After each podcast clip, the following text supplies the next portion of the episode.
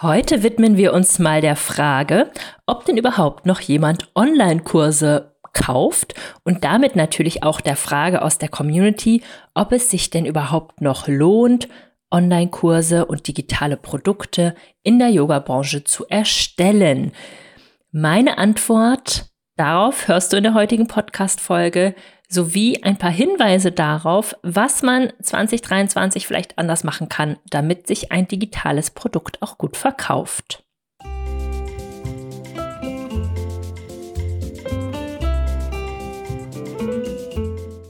Willkommen in deinem Yoga als Beruf Podcast. Der Podcast für Inspiration und handfeste Tipps für den Aufbau deines Yoga-Business. Ich bin Antonia Reinhardt, erfahrene Yogalehrerin, ehrliche Yoga-Business-Mentorin und die Stimme hinter dem Yoga als Beruf Podcast. Hier im Podcast teile ich wöchentlich Yoga-Skills und Businesswissen mit dir für deinen Weg zur einzigartigen Brand als selbstständige Yogalehrerin.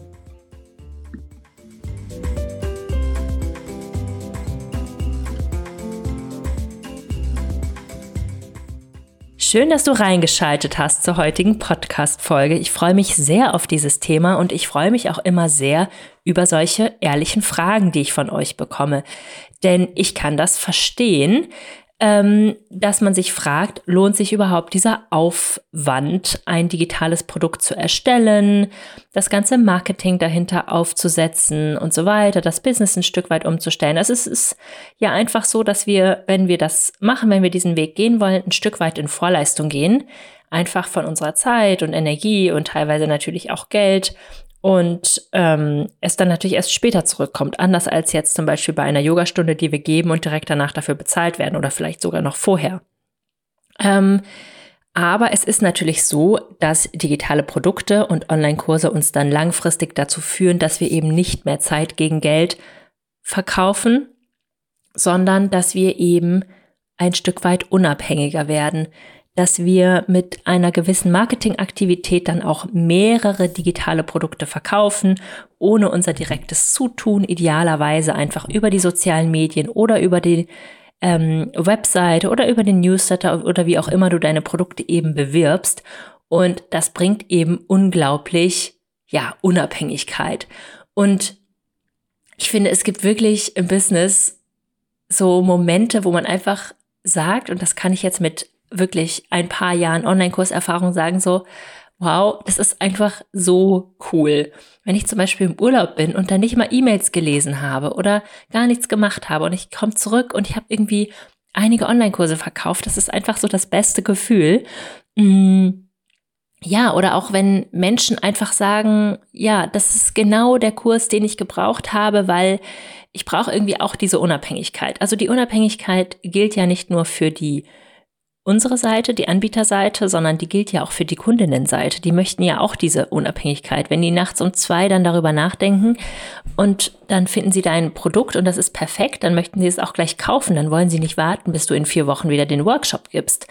Also genau, an diese beiden Sachen dürfen wir auf jeden Fall denken. Und jetzt kommen wir mal zu der Frage, ob denn überhaupt noch jemand Online-Kurse kauft. Und ich sage ja. Vor allem, wenn sie ein bisschen spezifisch sind. Ich sage dir jetzt mal nochmal dazu, was ich denke, was ein digitales Produkt ist und was ich denke, was kein digitales Produkt ist.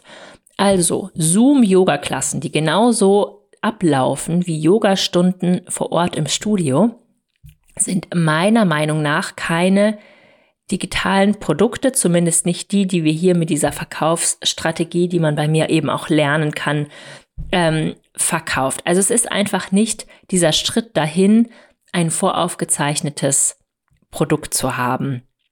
Und ich merke, dass diese, auf, dass diese Live-Zoom-Yoga-Klassen etwas an Popularität verloren haben, jetzt wo eben die Studios auch wieder offen sind. Ich lebe ja in Leipzig, hier haben in letzter Zeit sogar mehrere Yoga-Studios aufgemacht. Das heißt, es ist wirklich auch wieder der Drang danach da, ins Studio zu gehen. Und das ist ja auch wunderbar. Dort lernen euch ja auch die Schülerinnen kennen, dort hat man Austausch, Nähe, all das, was euch ja auch die ganze Zeit gefehlt hat. Also welche digitalen Produkte funktionieren denn dann heute noch? Das sind meiner Meinung nach vor allem diejenigen, die spezifisch sind. Also Was wir uns da nochmal ins Gedächtnis rufen dürfen, ist, dass digitales Lernen weiterhin total auf dem Vormarsch ist und noch mehr auf dem Vormarsch sein wird. Und da könnt ihr euch gern mal, ihr könnt gern mal googeln, Bertelsmann Studie Digitales Lernen. Das wird eher mehr in der Zukunft. Und es kommt ja auch eine Generation heran, die das total gewöhnt ist, digital zu lernen und diese Inhalte zu konsumieren und so. Also da dürfen wir auch wirklich zukunftsgerichtet denken. Online-Angebote ersetzen kein Yoga vor Ort, sondern ergänzen es. Ich sag's nochmal. Online-Angebote ersetzen kein Yoga vor Ort, sondern ergänzen es. Und genauso kann es eben auch in deinem Yoga-Portfolio aussehen. Du hast ein digitales Produkt, was für die Menschen ist, die nicht in deiner Nähe wohnen oder die da Lust drauf haben. Oder es ist eben was super Nischiges und Spezielles. Und dann hast du eben auch diejenigen, die immer zu deiner Yogastunde vor Ort kommen. Und dann hast du ein wunderbares Portfolio aus unterschiedlichen Angeboten. Es gibt natürlich auch Yogalehrerinnen, die sagen, sie wollen nur das eine oder nur das andere. Das ist auch wundervoll, das kann auch super gut funktionieren und ihr müsst da einfach finden, was zu euch passt. Mir ist es aber nochmal total wichtig zu sagen, dass du dich nicht entscheiden musst.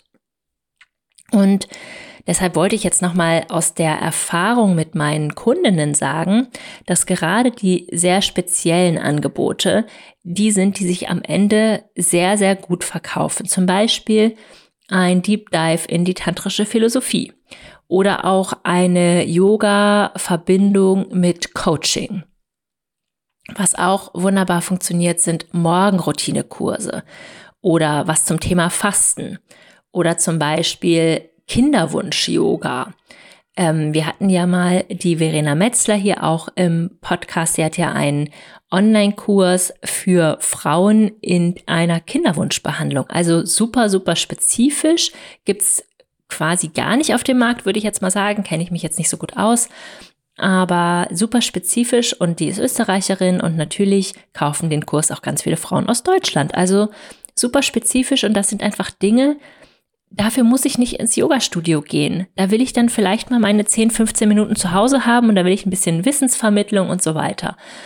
Genau, also gerade diese wirklich spezifischen Sachen und da entwickelt auch der Yoga Business Club, der gerade läuft, gerade wieder super, super, super coole Angebote, muss ich wirklich sagen, für spezielle Zielgruppen. Kommen wir zurück zur Frage, kauft überhaupt noch jemand Online-Kurse? Also, es gibt ja in dem Moment keine direkte 1 zu 1 Übersetzung vom Yoga-Unterricht in einen Online-Kurs, sondern man entwickelt ein Konzept, das online in dem Kursformat funktioniert. Kursformat kann ja alles Mögliche sein. Man kann ja dort alles reinbringen, was man möchte, also E-Books, Videos, man kann auch Live-Sachen, man kann auch eins zu eins Sachen integrieren, man kann Playlisten machen, man kann Workbooks machen, man kann Audiodateien einpflegen. Also da ist ja eurer Fantasie quasi keine Grenze gesetzt. Aber wir haben natürlich die Didaktik im Hinterkopf. Also wir überlegen uns ja wirklich ganz gezielt, was wir alles einbringen können, damit die Person am Ende das erreicht, was sie sich vorgestellt hat. Und damit sind wir nämlich auch schon beim letzten Punkt angekommen. Die Kurse müssen nicht unglaublich umfangreich sein, was manchmal irgendwie gedacht wird. Also wenn es ein Yoga-Online-Kurs ist, dann muss da alles drin sein. Nee, muss es überhaupt nicht. Ein digitales Produkt löst ein Problem. Es hilft dir weiter, es macht dir Spaß, es bringt dir was bei, was auch immer eben dein Ziel ist. Aber es muss nicht der einzige Kurs sein, den man jemals macht. Also gerade Menschen, die affin sind für digitale Produkte, kaufen eben auch gerne weitere digitale Produkte. Und ähm, da ist dieses Kinderwunsch-Yoga eigentlich das perfekte Beispiel, weil die, die dann erfolgreich Kinderwunsch-Yoga gemacht hat, braucht danach vielleicht Schwangeren-Yoga und braucht danach vielleicht Rückbildungs-Yoga. Und das sind dann immerhin schon mal drei Produkte. Also so kann eure Produktpalette dann eben irgendwie auch aussehen. Und das gilt ja auch bei allen anderen Themen. Also ihr dürft ruhig auch euch an Themen ranwagen, die ihr so noch nicht gesehen habt. Also ja, ihr dürft ruhig Pionierinnen sein auf dem Markt und ganz neue Dinge reinbringen. Also ich hoffe, ich habe euch hier ein bisschen klar gemacht. Ich wiederhole gleich noch mal ein paar Punkte, warum es einfach so, so wichtig ist, dass wir richtig gut darin werden, Inhalte komprimiert und didaktisch smart umzusetzen, sodass Menschen, die online von uns lernen möchten, das eben auch können. Und in dem Moment, wo der Kurs wirklich darauf ausgerichtet ist, dass er ein Problem löst und dass er eben ja dieses einfach umzusetzende Konzept für zu Hause hat, kann ein Online-Kurs richtig erfolgreich werden und euer Business einfach unglaublich unterstützen und für wahnsinnig tollen Umsatz sorgen. Also, wann ist ein digitales Produkt sozusagen immer noch aktuell? Meiner Meinung nach, wenn es spezifisch ist, wenn es sich um digitales Lernen handelt oder eben digitales Üben, ähm, genau, super spezifische Angebote und wenn es eben nicht eine 1 zu 1 Übersetzung vom Yoga-Unterricht zum Online ist, sondern eben ein wunderschön entwickeltes Konzept, was für deine Zielgruppe gut funktioniert. Es muss dann auch nicht total umfangreich sein, sondern eben ein spezielles Problem lösen, weiterhelfen, den Kundinnen Spaß machen, was beibringen. Und ob du dann Austausch mit den Menschen möchtest oder ob es ein reiner Selbstlernkurs ist, das kannst du dir alles noch überlegen. Aber ja, ich hoffe, das war hilfreich für dich. Und ja, abonniere gerne meinen Podcast auf Spotify oder auf iTunes. Lass mir dort auch gerne eine Bewertung da. Das hilft unglaublich weiter, diesen Podcast hier zu unterstützen. Und damit wünsche ich dir bis zur nächsten Woche einen Happy Yoga Business Aufbau. Deine Antonia.